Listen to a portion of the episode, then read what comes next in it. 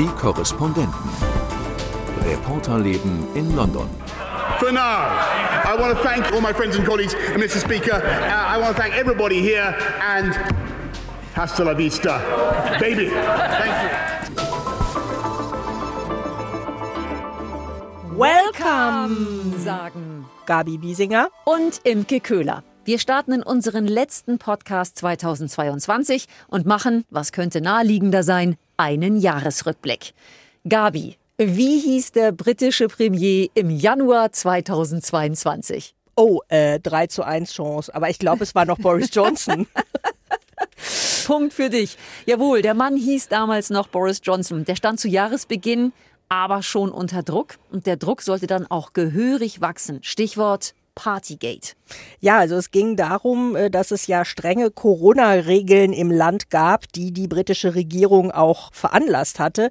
Aber hinter den Türen von 10 Downing Street galten diese Regeln nicht ganz so stark. Da wurde offenbar viel getrunken und gefeiert. Da wurde ein Weinkühlschrank angeschafft und äh, es gab das Gerücht von Koffern, in denen Alkohol aus den Läden der Umgebung in 10 Downing Street gezogen wurde. Ich erinnere mich. Und ähm, ja, also äh, das Problem Problem war, die Regierung hielt sich nicht an die eigenen Regeln und es wurde unter anderem auch vor dem Tag der Beisetzung von Prinz Philipp heftig gefeiert.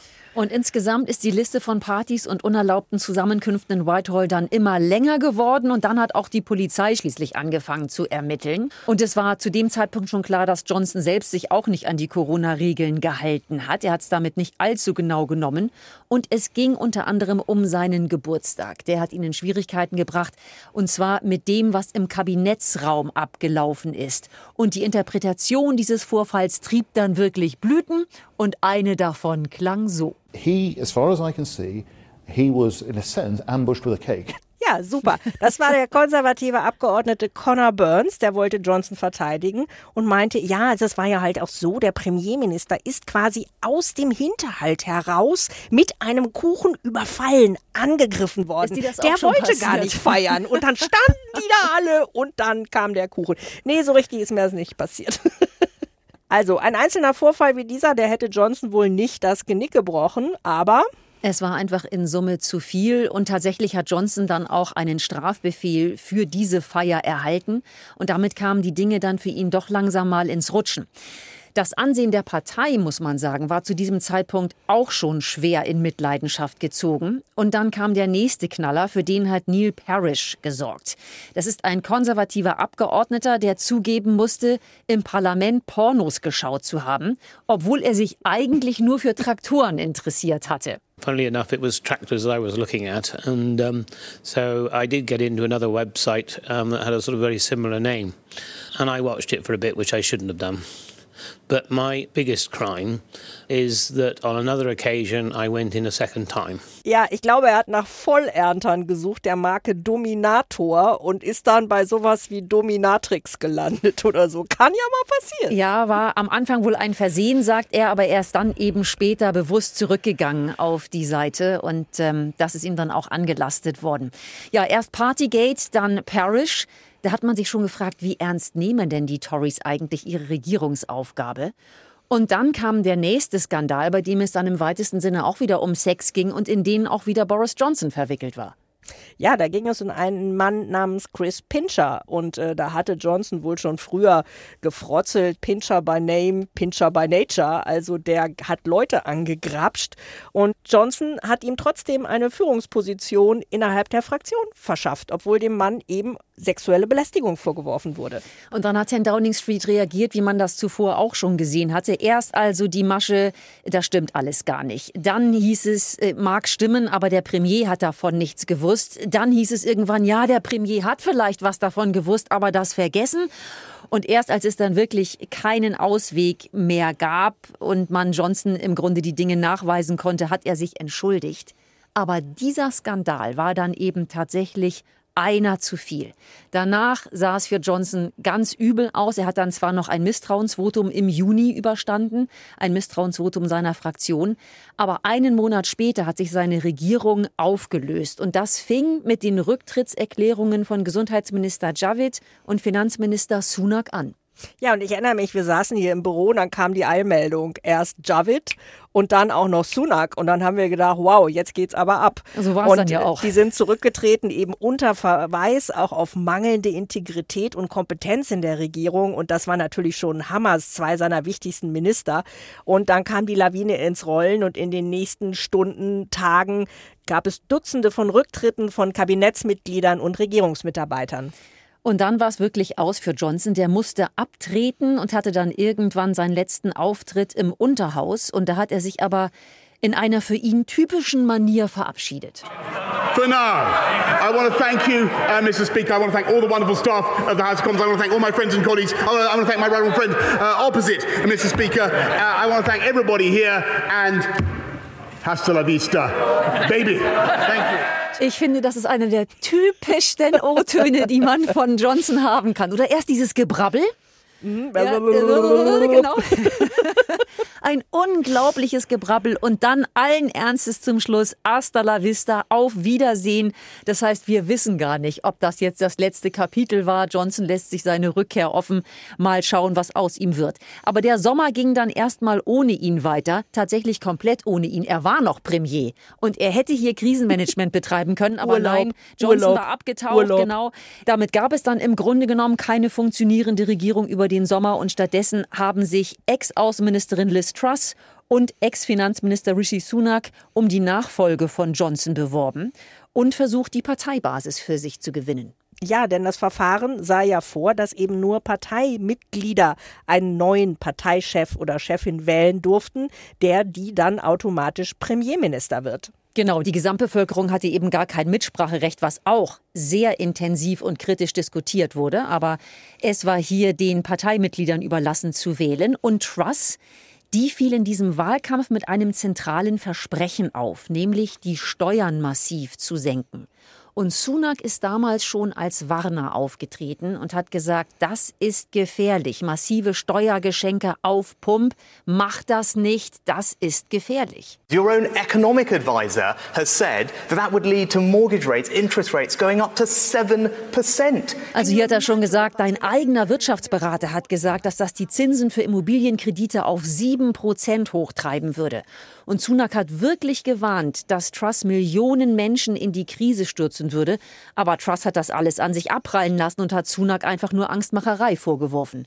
Aber was ich dann auch noch interessant fand bei diesem O-Ton, den wir gerade gehört haben, am nächsten Tag wurde diskutiert, dass das Mansplaining gewesen sei. Also Rishi Sunak stellt sich dahin und erklärt der Frau, die ja keine Ahnung haben kann, wie die Sachen denn wirklich sind. Und ich meine, was ist am Ende dabei rausgekommen? er hat einfach verdammt recht gehabt. Ja, aber was dabei rausgekommen ist, war zunächst einmal eine Premierministerin Liz Truss, richtig? Ganz genau, mhm. aber nur für sieben Wochen. Aber nur für sieben Wochen. Sie ist in die Geschichte eingegangen mit der kürzesten Amtszeit Zeit. Das hat ihr noch keiner vor und nach gemacht. Denn sie hat letzten Endes das Pfund zum Absturz gebracht. Die Pensionsfonds standen vor dem Kollaps. Die Bank of England musste mit einem Notprogramm den Anleihemarkt stützen. Also riesige Verwerfungen an den Finanzmärkten, verlorenes Vertrauen. Und dann ist tatsächlich doch noch Rishi Sunak in 10 Downing Street eingezogen und Premier geworden. Man muss allerdings sagen, die Lage im Land ist derzeit trotzdem chaotisch, was jetzt nicht unmittelbar auf seine Politik zurückzuführen ist, aber vielleicht doch auch die Folge der Tory-Politik insgesamt ist. Wir schauen hier auf eine jahrelange Sparpolitik zurück. Wir haben den Brexit gehabt. Das jetzt kombiniert mit hoher Inflation und sehr hohen Energiepreisen sorgt einfach insgesamt in Großbritannien für Unmut und Streiks. Hey, hey. Krankenschwestern und Krankenpfleger sind auf der Straße. Es geht um die Arbeitsbedingungen, aber natürlich auch ums Geld. Diese zweifache Mutter hier, die kommt gerade von der Tafel. As a nurse, you'd think you should be able to afford food shopping. It's embarrassing. Um, I feel that. Sie kann es gar nicht glauben, aber sie kann sich als Krankenschwester tatsächlich den Lebensmitteleinkauf mittlerweile nicht mehr leisten, muss zur Tafel gehen und empfindet das als Stigma. Ja, und Streiks auch bei der Post, bei Bahnmitarbeitern, bei den Grenzbeamten. Das Jahr endet hier wirklich gesellschaftlich, politisch gesehen auf einem echten Tiefpunkt. Also ein verrücktes politisches Jahr, aber auch ein verrücktes Jahr im Königshaus. Im Juni wurde Königin Elisabeth II. ja nochmal richtig geehrt. Zum 70. Thronjubiläum tagelange Feierei, die Parade Trooping the Color, Gottesdienst, Straßenpartys und ein großes Konzert vorm Buckingham Palast. Und da hat man auch nochmal den Humor der Queen erleben können, denn sie hat in einem kleinen Film mitgespielt, in dem sie Paddington Bear zum Tee empfing. Und dabei teilte sie das Geheimnis, dass sie in ihrer Handtasche angeblich Marmeladenbrote für Notfälle bei sich trägt, genauso wie Paddington unter seinem Hut. Perhaps you would like a marmalade sandwich. I always keep one for emergencies. So do I. I keep mine in here. Oh. For later. Und da jubelt die Menge auf dem Platz vor dem Buckingham Palast los, als dieser Clip zu Beginn des Konzerts über die großen Leinwände lief. Das war für mich einer der Augenblicke dieses Thronjubiläums. Wie hast du das erlebt, Imke? Genau so, auch als wirklich besonderen Moment, vor allem weil man eben, wie du es gerade schon gesagt hast, den Humor der Queen hier so schön gesehen hat und in der Öffentlichkeit auch wenn sie sich in den letzten Jahren so ein bisschen mehr erlaubt hat, ist sie ja von der Sache her nicht unbedingt immer so humorvoll gewesen. Also da hat man so ein bisschen ihren Charakter durchscheinen sehen. Das war sehr schön. Und wie gut dieses Video tatsächlich angekommen ist, das finde ich, hat man dann im September gesehen, nach dem Tod der Queen. Da hat es ja eine sehr, sehr große Resonanz gegeben. Sehr viele Menschen haben nicht nur Blumen niedergelegt vor dem Buckingham Palast, sondern eben auch Paddington-Bären, die dann wiederum sehr schön im Green Park Park arrangiert wurden. Und da wurden sogar Marmeladentoasts abgelegt. Also da hat man gesehen, dass das wirklich bei der Bevölkerung das Herz berührt hat. Ja, und es gab Aufforderungen von der Parkverwaltung, bitte keine Bären und Marmeladenbrote mehr abzulegen. Es sei nun genug. ja, das Thronjubiläum der Queen. Danach kam dann noch ein letzter Akt im Grunde von ihr. Am 6. September hat sie Premierminister Boris Johnson entlassen, zeigte sich dann auf Schloss Balmoral, auch mit der neuen Premierministerin Liz Truss. Das letzte Foto von der Queen ist allen hier in Erinnerung. Da steht sie im grauen Schottenrock mit grauer Strickjacke freundlich lächelnd, aber wirkt schon sehr zerbrechlich. Sie schüttelt Liz Truss die Hand und man sieht einen großen blauen Fleck auf ihrem Handrücken, vermutlich von einer Infusion. Und zwei Tage später dann die Nachricht, von der man wusste, dass sie irgendwann unausweichlich war. A few moments ago, Buckingham Palace announced the death of Her Majesty Queen Elizabeth II. The palace has just issued uh, this statement. It says the Queen died peacefully at Balmoral this afternoon. Ja, in der BBC gibt Hugh Edwards bekannt, dass die Queen gestorben ist. Edwards, der ist hier einer der bekanntesten und beliebtesten Nachrichtenpräsentatoren bei der BBC, so eine graue Eminenz sozusagen. Und er hat diesen Augenblick, dass er den Tod der Queen verkünden muss, seit Jahrzehnten zweimal jährlich geübt. Und als er das jetzt wirklich tun muss, da steht der Intendant hinter der Studioscheibe und alle haben ihm hinterher bescheinigt, dass er das sehr angemessen gemacht hat. Dabei war das ein sehr aufregender Tag für ihn. Das hat er später bei einer BBC-Veranstaltung erzählt, bei der ich eingeladen war. Ihm war nämlich am Abend vorher im Restaurant sein Handy geklaut worden. Und er hatte vormittags einen Friseurtermin. Er kam dann beim Friseur an und der war schon ganz nervös und sagte, hey, ähm, you, dein Sohn hat angerufen und die Nachricht hinterlassen, du sollst sofort zur BBC kommen. Und das hat er dann gemacht, unfrisiert. Und äh, da zeichnete sich dann schon ab, dass es mit der Queen zu Ende gehen könnte. Imke, wie ist dieser Tag für dich gelaufen? Ach, auch einigermaßen spektakulär, würde ich mal sagen. Also, es war zu dem Zeitpunkt der Moment, dass Liz Truss brandneu im Amt war. Und genau an dem Tag, an dem Donnerstag endlich das Hilfspaket vorgestellt hat, auf das man hier wochenlang gewartet hat. Wie gesagt, wir hatten über den Sommer ja gar keine funktionierende Regierung. Und jetzt war also endlich das Hilfspaket angekündigt, wie denn den Bürgern und Unternehmen geholfen werden sollte, über den Winter zu kommen angesichts dieser explodierenden Energiepreise. Und das war eigentlich ein Top-Thema. Und ich hatte gerade meine Nachrichtenminute abgesetzt und wollte eigentlich jetzt noch ein längeres Stück machen. Da kam diese Meldung, dass die Ärzte sich Sorgen machen um die Queen. Und das hat natürlich alles sofort getoppt. Und was für mich diesen Tag getoppt hat, war die Tatsache, ich war allein im Studio. Das kommt so gut wie nie vor. Wir machen das eigentlich nicht. Aber du warst im Urlaub, Christoph Prössel war im Urlaub Und die eine Urlaubsvertretung, die wir eigentlich hatten, Franziska Hoppen vom RBB, die war wegen der Verleihung des Deutschen Radiopreises nach Hamburg geflogen und auch nicht da. Das war alles geplant. Wir wussten das vorab, das war abgesegnet sozusagen. Denn ja, wir wussten, so ein kleines Risiko schwingt da mit, aber die Wahrscheinlichkeit, dass nun gerade die Queen an dem Tag stirbt, war ja minimal. Ja, und wie es da manchmal so ist, ne? Genau dann war es aber soweit. Und ähm, das war schon wirklich spektakulär, muss ich sagen. Aber Christoph hat dann sofort seinen Urlaub abgebrochen und ist zurückgekommen. Dich haben wir aus den USA zugeschaltet und damit war das Ganze dann doch noch zu bewältigen. Ja, ich stand ja praktischerweise im Metropolitan Museum in New York, als die Todesnachricht kam. Aber das Gute ist ja, dass wir auch in New York ein ARD-Studio haben. Und äh, ich hatte da morgens schon mal angerufen und gefragt, ob ich denn da eventuell hinkommen könnte. Und dann sagten die ja. Und dann habe ich erst mal von da gearbeitet, bis ihr hier eben auch die Verstärkung durch Thomas Spickhofen an Bord hattet. Unseren Ex-Kollegen, an den erinnern sich ja vielleicht manche noch, genau. Ja, dann folgten zehn Tage Staatstrauer. Hunderttausende stellten sich zum Teil tagelang in eine Schlange, um der aufgebahrten Queen in der Westminster Hall die letzte Ehre zu erweisen. Und die Beisetzung am 19. September, die bescherte den Fernsehsendern die höchsten Einschaltquoten des Jahres. Und im Parlament, da gab es Erinnerungen an die Queen. Und auch die ehemalige Premierministerin Theresa May, der man möglicherweise gar nicht so viel dramaturgisches Talent zugetraut hätte, die hat eine schöne Geschichte erzählt von einem Picknick in Balmoral Castle, bei dem alle Gäste das Buffet mitbestücken sollten. I picked up some cheese, put it on a plate and was transferring it to the table. The cheese fell on the floor. I had a split second decision to make.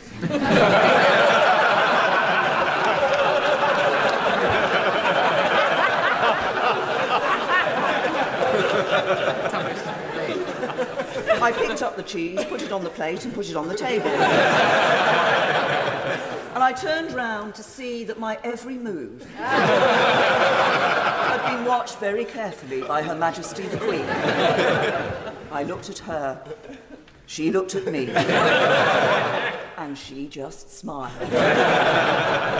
and the cheese remained on the table.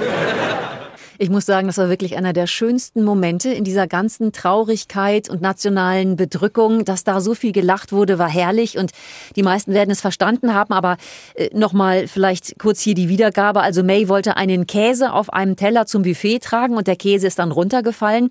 Und May musste also wirklich im Bruchteil einer Sekunde entscheiden, was mache ich denn jetzt? Und dann hat sie den Käse aber aufgehoben, auf den Teller gelegt und den dann aufs Buffet gestellt. Und dann gemerkt, dass die Queen alles beobachtet hat.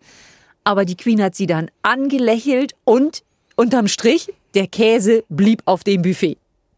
Ja, die Queen war tot und der neue König natürlich schon bei ihrem letzten Atemzug im Amt. Charles musste an den ersten Tagen viele offizielle Termine erledigen, war ja aber gleichzeitig auch trauernder Sohn, eine echte Herausforderung. Und bei einigen Gelegenheiten merkte man dann auch, dass die Nerven etwas blank lagen. Es gab eine Reihe von Zwischenfällen mit Schreibgeräten. Einmal fuchtelte er wild, weil ein Kästchen mit Stiften entfernt werden sollte. Und dann kleckste in Nordirland ein Füller und Charles flippte aus. Oh God, I hate this. It's going everywhere.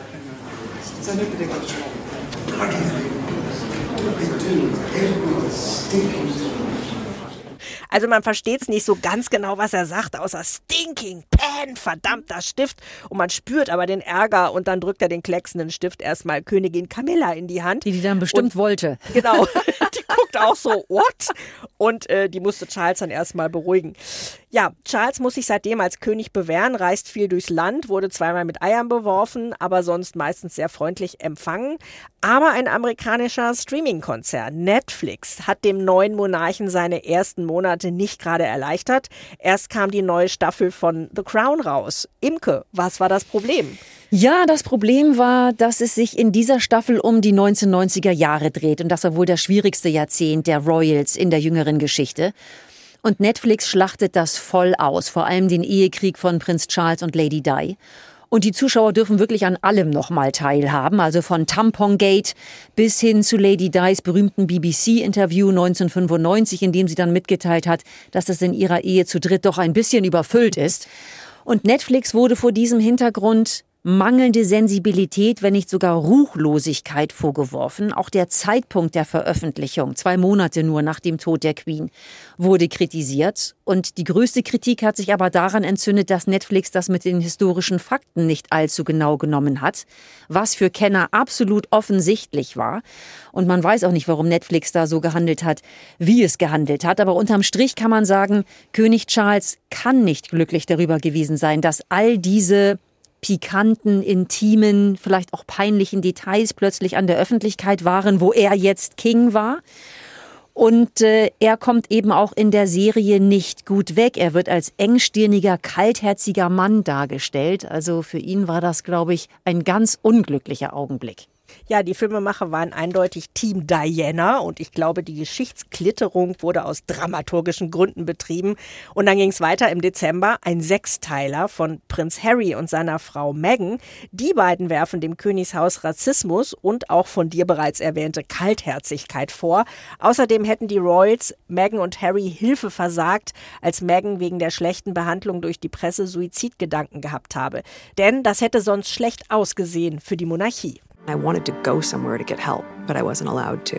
They were concerned about how that would look for the institution. Das Königshaus, das hat zu den Vorwürfen geschwiegen. Es heißt sogar, Charles, Camilla, William und Kate, die hätten sich das gar nicht angeguckt, sondern nur Palastmitarbeiter. Findest du das glaubwürdig, Imke? Ich weiß nicht so richtig. Wir wissen nicht, was hinter den Palastmauern passiert, seien wir ehrlich. Aber ob da nicht vielleicht doch das Interesse überwiegt, zu sehen, wie man angeschwärzt wird, was einem vorgeworfen wird, ich könnte mir schon vorstellen, dass da mal jemand reingeschaut hat.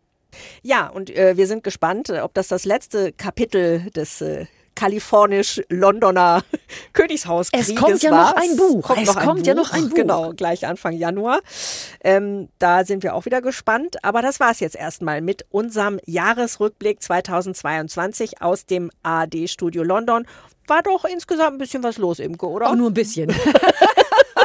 Drei Premierminister, Ja. Queen gestorben, neuer König, aber ja. Genau. Also wir im Studio, wir wünschen uns für 2023 weniger PremierministerInnen und weniger Monarchinnen. Ihnen aber, unseren Hörerinnen und Hörern, wünschen wir alles Gute. Bleiben Sie uns gewogen und schreiben Sie uns gerne Feedback und Fragen per Mail an podcast.london.ndr.de. Und Tschüss sagen Imke Köhler und Gabi Biesinger. Bye bye. Bye bye. Die Korrespondenten. Reporterleben in London. Der Großbritannien-Podcast von NDR Info.